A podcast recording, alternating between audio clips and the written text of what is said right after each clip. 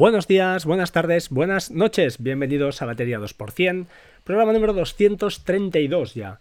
Estamos, estoy grabando ahora mismo lunes 25 de febrero de 2019. Tengo que decir que es la segunda intentona que hago, no, no de ahora, sino creo que tenía medio podcast grabado del sábado.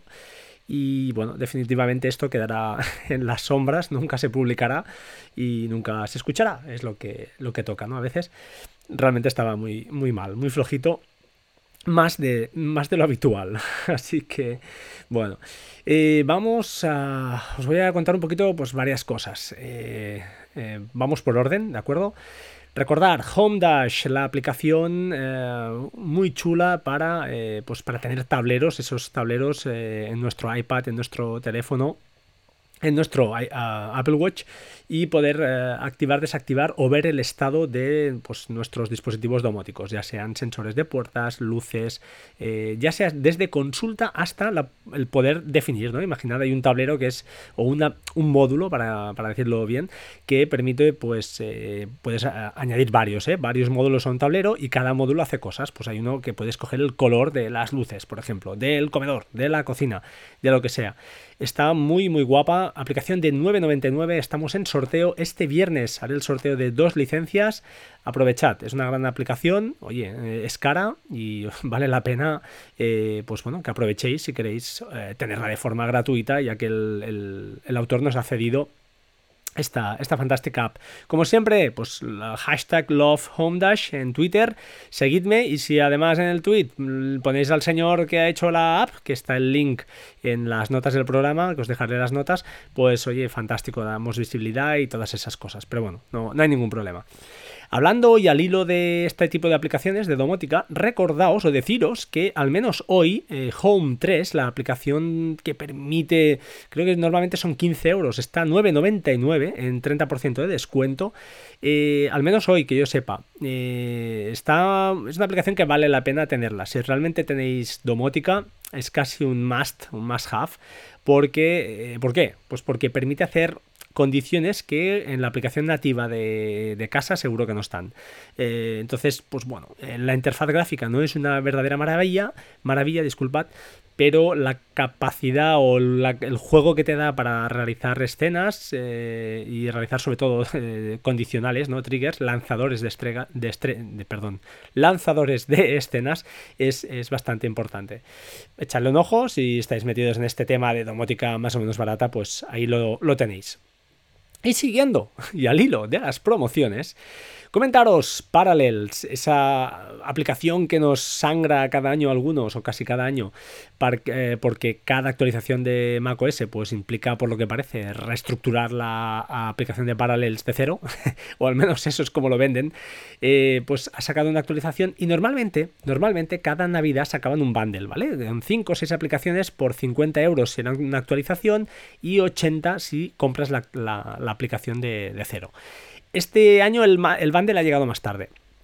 Yo hacía un par de años que no actualizaba, aunque lo cierto es que me interesa a nivel laboral sí que todavía desarrollo cosas en .NET y pues oye, mm, me sale a cuenta actualizar y me esperé y lo cierto es que, mira, he aprovechado el bundle, hay creo que cinco aplicaciones, os voy a decir ahora exactamente más o menos las que hay para que, bueno, si os vale la pena o ya ni perdéis el tiempo. Entre ellas tenemos, tenemos, tenemos, un momentito, que, no lo veo, ups, actualice ahora, eh, vale, correcto. Eh, Parallels Desktop 14 para Mac, bueno, es la actualización de la aplicación, realmente va espectacular hay que reconocerlo. Yo he probado em, varias, ahora no me saldrá el nombre, pero he probado varias y esta con diferencia es que va, espectacular, o sea, va súper fina, va muy bien, funciona. Eh, tengo varias imágenes creadas y incluso en su día metí un Kali Linux por ahí para hacer mis juegos y la verdad es que muy, muy bien. Además va One Password Families. Eh, pues mira, un año de suscripción al One Password Families. Lo voy a aprovechar. Me da un poco de miedo porque estas cosas, eh, claro, durante este año todos los passwords que vaya metiendo irán ya en la versión web y luego pues eh, tirar para atrás me va a costar. Yo hasta ahora no, tenía esta versión, no la necesitaba, utilizaba la clásica que había pagado a gusto y tengo que reconocer y haciendo gala pues de al final de, lo que presumo siempre, ¿no? Decir, oye, los desarrolladores o esta gente que hacen apps pues tan cojonudas, hablando en plata, tienen que tener una recompensa. No sé si el precio es caro o barato, no seré yo quien lo diga. Yo simplemente digo que es una aplicación que los que la tenemos seguro que la utilizamos cada día varias veces, segurísimo. En Mac va súper bien, o sea, yo tengo un atajo desde, el, desde Safari o desde Chrome, eh, desde Chrome haces eh, Command eh, no recuerdo, command y la contrabarra, y te rellena automáticamente la contraseña. O sea, lo cierto es que va, va muy, muy, muy bien. O sea, no, no hay un pero. ya sé que hay gente que es contraria y todas estas cosas. Yo soy de los que, bueno, prefiero esto a no tener nada o tener tres o cuatro o cinco contraseñas diferentes. Creo que, bajo mi punto de vista es más útil. ¿Que es craqueable? Seguro. Había algún informe, leído por ahí, que todas eh, tienen eh, pues... Eh, mm, algunas, algunos fallos, ¿no? que son hackeables por algún experto. Yo la verdad tampoco tengo nada que, bueno, no se pueda interesar a nadie. Igual Ah, bueno, igual algún partido político sí, porque tal como están las cosas, parece que se persigue algún tipo de gente, pero no, no sería el caso. Entonces, eh, bueno, One Password, aplicación creo que casi obligada. Pocket Premium. Bueno, es la versión de pago. Yo la verdad es que utilizo mucho Pocket en su versión gratuita. La Premium, la, la cosa que te hace además ese plus es que, que creo que te guarda además una copia eh, realmente en sus servidores de la página que has almacenado. Bueno, siempre es bueno también. Si esa página cae y desaparece, pues tú la tienes ¿no? Eh, offline ahí guardadita para, ti en sus servidores. Bueno, mm, no sé hasta qué punto puede interesar, pero ahí está. Painter Essentials, eh, aplicación, no sé, para pintar. No tengo ni idea de lo que hace, no es mi mundo. No sé si es buena, es mala, no tengo ni idea. Acronis True Image 2019 copia de seguridad, un tera, un año. Pues bueno, eh, tengo un amigo que la va a aprovechar seguro, así que se la voy a regalar con todo el cariño y eh, para ahí va. Emilio, para ti. PDF Expert 2.4, buenísima aplicación, hay varias de lectores y editores de PDF, esta es un, un must-have también en, en Mac, aunque su precio es muy muy caro, así que bueno, aprovechando esta oferta, pues ahí tenéis, si realmente utilizáis muchos PDFs, estáis estudiando, época universitaria, es sin duda una gran aplicación. WinZip 6.5, bueno, yo utilizo Archiver, Archiver creo que se llama, Archiver, y ah, bueno, es una más para descomprimir y esas cosas.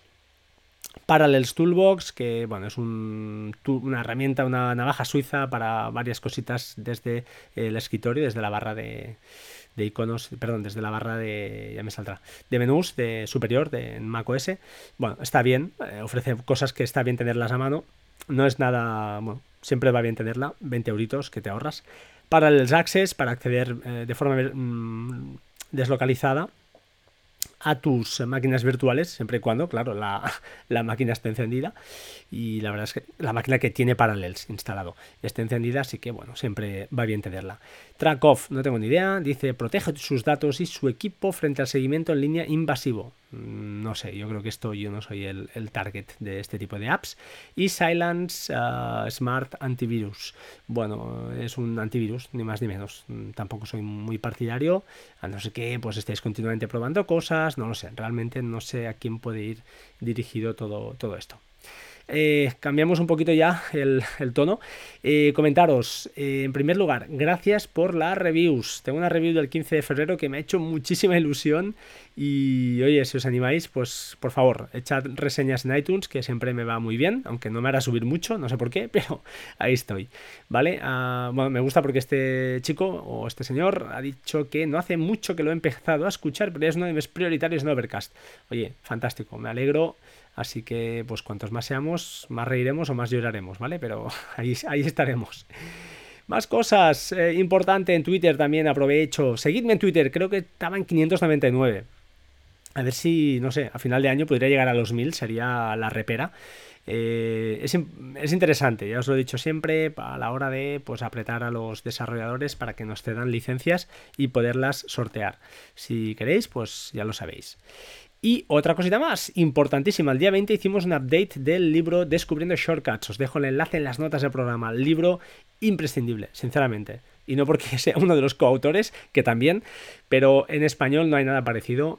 Eh, en cuanto a shortcuts, ¿de acuerdo? Está el libro de Christian que, hemos sorteado aquí y hemos hablado mil veces, en el canal de Telegram también se ha sorteado, eh, pero ostras, es que Shortcuts está, está muy muy al día, muy actualizado, hemos sido tres personas, le estamos metiendo mucha caña y solo os digo una cosa, han entrado más de 50 páginas de actualización, que no es una broma.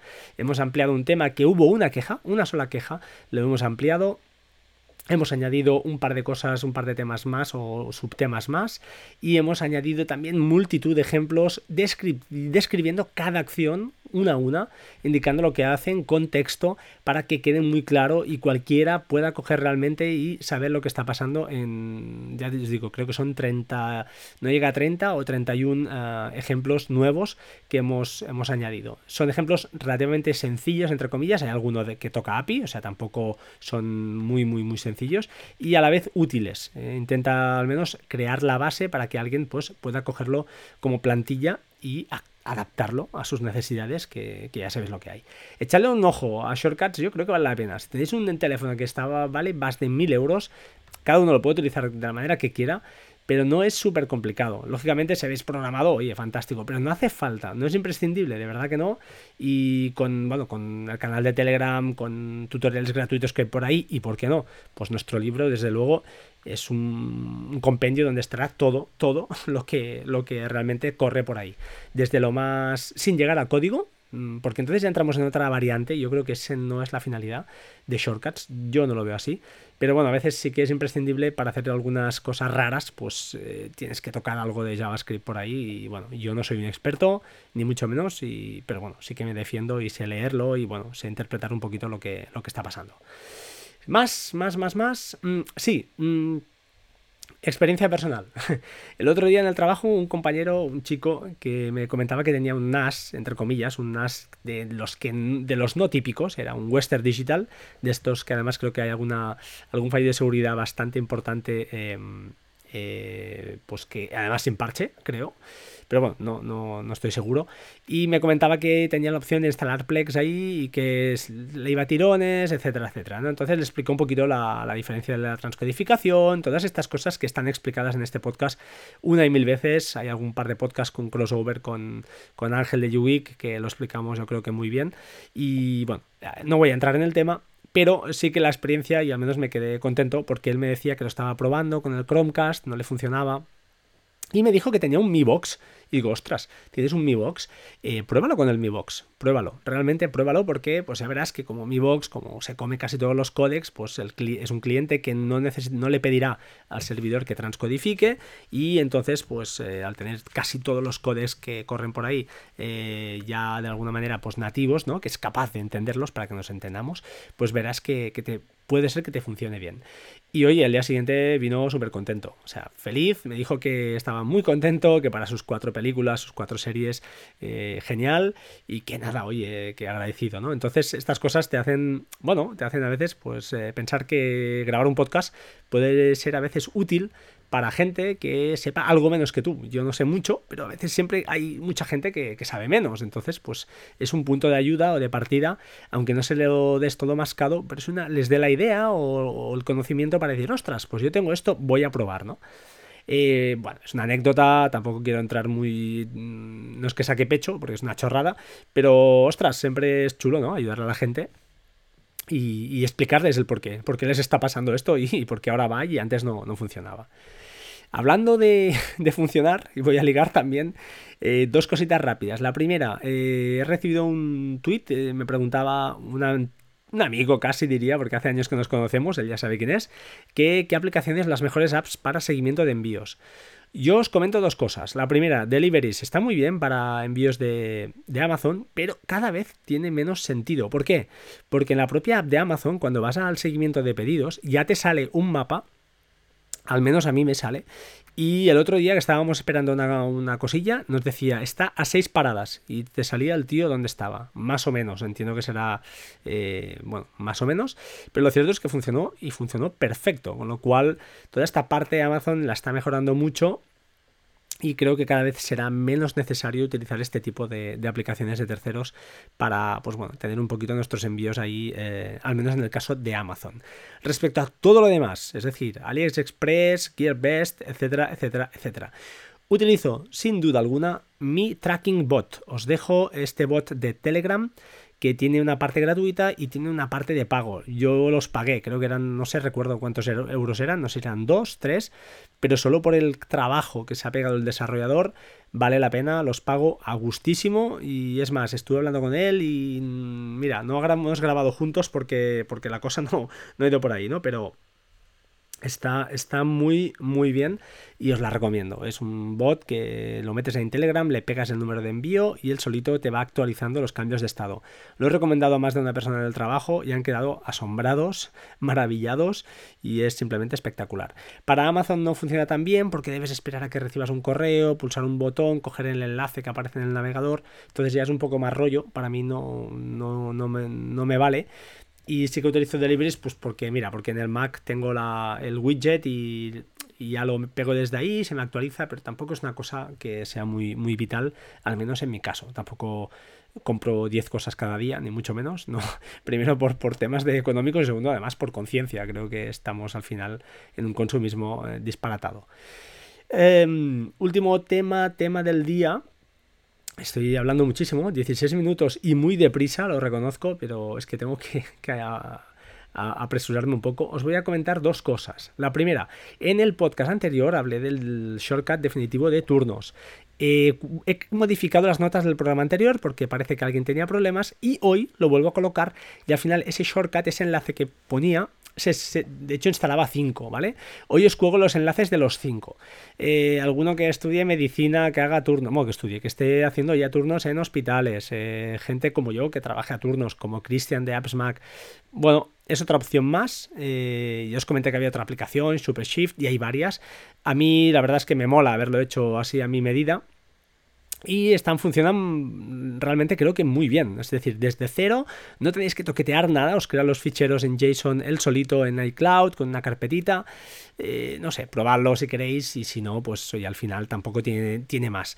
Hay algunas técnicas ahí metidas, el tema de las VCard para hacer menús más enriquecidos, actualización de diccionarios, bueno, hay un montón, sobre todo diccionarios a tope. Y bueno, al final lo que dije, ¿no? No es el sitio adecuado para Shortcuts para hacer esto. Yo creo que Shortcuts debe estar más encarado a hacer cosas más pequeñas en varias aplicaciones, en varios sitios diferentes. Esa es la riqueza, ¿no? Que yo puedo decirlo, oye, estoy llegando a casa y me desactive la alarma, me genera una escena, eh, me abra la aplicación para abrir la puerta del garaje, que haga cosas diferentes y eh, eh, eso es automatizar realmente. Eh, hacer una aplicación de turnos no tiene mucho sentido porque lo mejor para tener una aplicación de turnos no es un shortcut, sino es una aplicación, una app, ¿de acuerdo? Hecha en Swift y como Dios manda, tenerla ahí. No está pensado para, hacer este, estos monstruos que además son horribles de, de, debugar, horribles en cuanto a optimización de código, no se puede, es, muy cutre. Entonces, bueno, que ahí queda como, como tema didáctico y punto, ya está. ¿Vale? Y finalmente, uff, cómo me he enrollado. El tema también que os quería comentar. A ver, a raíz de todos estos shortcuts, hay algunos que sí que están interesantes porque usan APIs, ¿vale? API, APIs.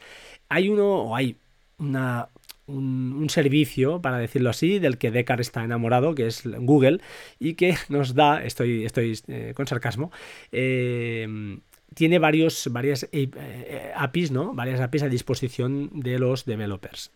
Ah, han cambiado la política de, este tipo de APIs. Antes eran gratuitas hasta un cierto número de usos y ahora siguen siendo gratuitas, pero no queda claro, no queda nada claro hasta qué punto te empiezan a cobrar. O, sí que queda porque hay una calculadora y hay varias cosas, ¿no?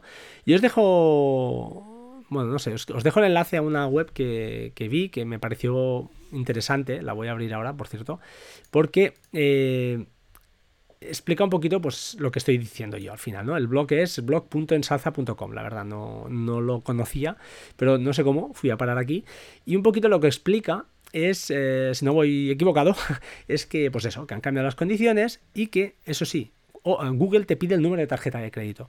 Y eso tira para atrás a mucha gente.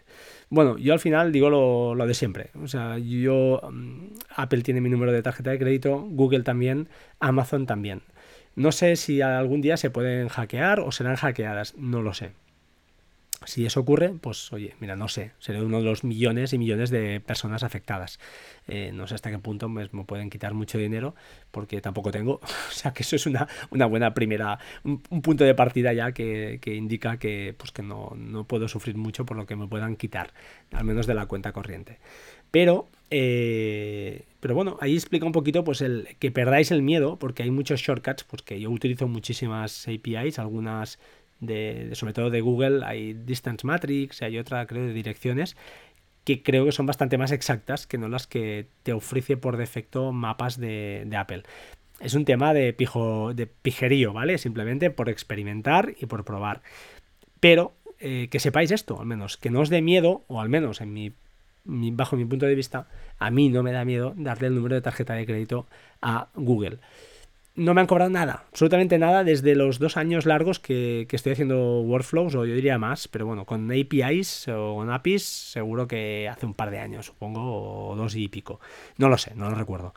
Eh, pero nunca me han cobrado nada. Te llega incluso a veces a un, un PDF diciendo, oye, los consumos de este mes, cero euros. Yo creo que para para consumos industriales sí, o sea, lógicamente no publiquéis un shortcut con la, vuestra API ahí, porque imagínate que este shortcut se hace famoso, yo qué sé, lo utilizáis eh, 100.000 personas, por decir algo, o 100.000 veces durante un mes, a lo mejor sí que te puede llegar alguna alguna factura, pero vaya, es que estamos hablando de niveles industriales, ¿vale? Está pensado para que aquel, eh, empresa, aquella empresa que utilice esos servicios, pues lógicamente, como va a sacar un beneficio, pues Google también quiere sacarlo. Pero si eres un particular que va a hacer cuatro chorradas con shortcuts, pues oye, los 30, 40 o 100 um, veces que lo uses, lo uses, en un mes no te va a costar un, un céntimo, ¿vale?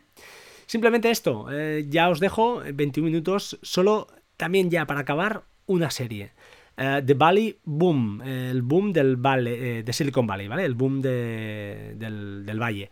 estoy viéndola, me quedan dos capítulos. Es una miniserie tipo Mars de National Geographic, donde explica pues las esos años 80, cómo empezaron, perdón, años 90, cómo empezaron empresas como Netscape, oh, ya lo diré, The Glove y alguna cosa más, ¿vale? Hay un par o tres por ahí y explica un poquito pues las cosas de alguna manera un poquito forzado, ¿no? Guionizado, pero está bien porque salen personajes reales. Entre ellos yo conocía a Mark Cuban, propietario de los Dallas Mavericks, y está muy chulo porque sale de joven, un actor, lógicamente, y él eh, hace flashbacks, ¿no? Un poquito como la serie Mars, un poquito lo mismo, ¿eh? Es un docu-serie, diría. Y explica pues todas las aventuras, desventuras y el momento, ¿no? De, ese, esa, eh, esa, mina de oro que era considerado Silicon Valley y donde cualquiera iba allí con una buena idea y salía con mucho dinero. Y no voy a spoilear nada, pero eh, hablan de un caso muy que no, conocía y es curioso, ¿no? Lo fácil que era eh, pues conseguir dinero porque la gente pues no sabía lo que era internet, pero Netscape explotó. Explica también un poquito la guerra de los navegadores y ya os digo, me quedan dos capítulos o tres y está muy bien. La estoy viendo en versión original, eso sí, no sé si está en, en castellano, pero bueno, en inglés subtitulado, eh, fantástica, fantástica y para mí un, bueno, estas series a los que nos gustan estas cosas, pues está, está muy bien. Ahora sí, 23 minutazos. Os dejo mm, programa número 232. O sea que a ver si este año llego a los 270, 275. Estaría, estaría más que bien. Sin más, sobre todo, si ya sabes dónde encontrarme, en arroba batería 2% en Twitter. Seguidme, amigos, seguidme. Y ah, cualquier comentario, pues ya lo sabéis, en, en batería2%.gmail.com o en la web hay un sitio de contacto, uh, www.batería2%.com. Sin más, gracias por todo, un saludo, como siempre, sed buenas personas, chao chao, hasta pronto.